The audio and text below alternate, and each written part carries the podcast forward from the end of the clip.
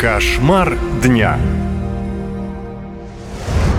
Ничего святого! Красноярские чиновники отобрали у семьи участника СВО миллион рублей. Обещали крышу, а в итоге оставили жить в разрухе. Представители власти нашли способ наживаться на родных военных, обещая помочь, но при этом лишая людей даже обещанного. Как говорится, ни родины, ни флага, что ли. Так нельзя делать.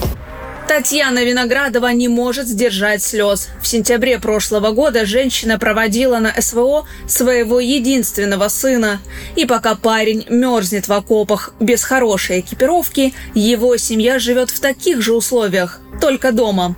Дом мобилизованного участника СВО стал фактически нежилым. Они вот в, том, вот в таком же спят, едят, их там мыши едят.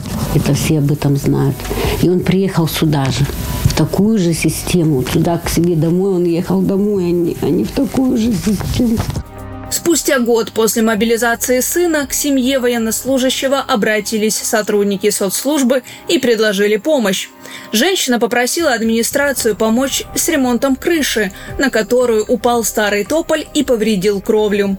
Чиновники выделили на это 900 тысяч рублей. В сентябре рабочие приступили к ремонту. Они сняли старую кровлю и пошел дождь. В результате жилье попросту затопило. Родители военного попросили чиновников закончить ремонт, мол, сын помочь не может. Он отдает долг родине. Ремонт-то должен был нормальный быть.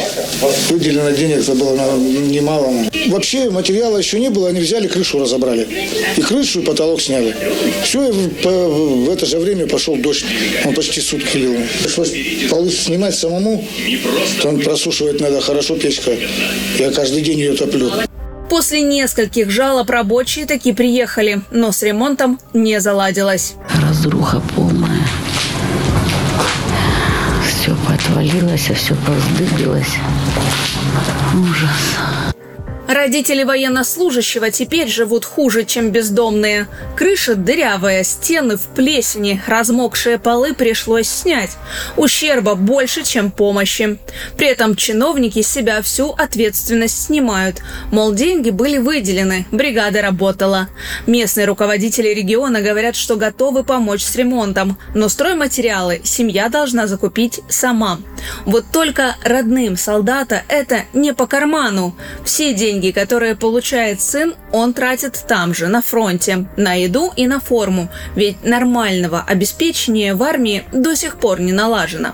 Пока сын воюет, родители вынуждены скитаться от чиновника к чиновнику, чтобы как-то добиться справедливости, ведь зима впереди, и дом может просто развалиться.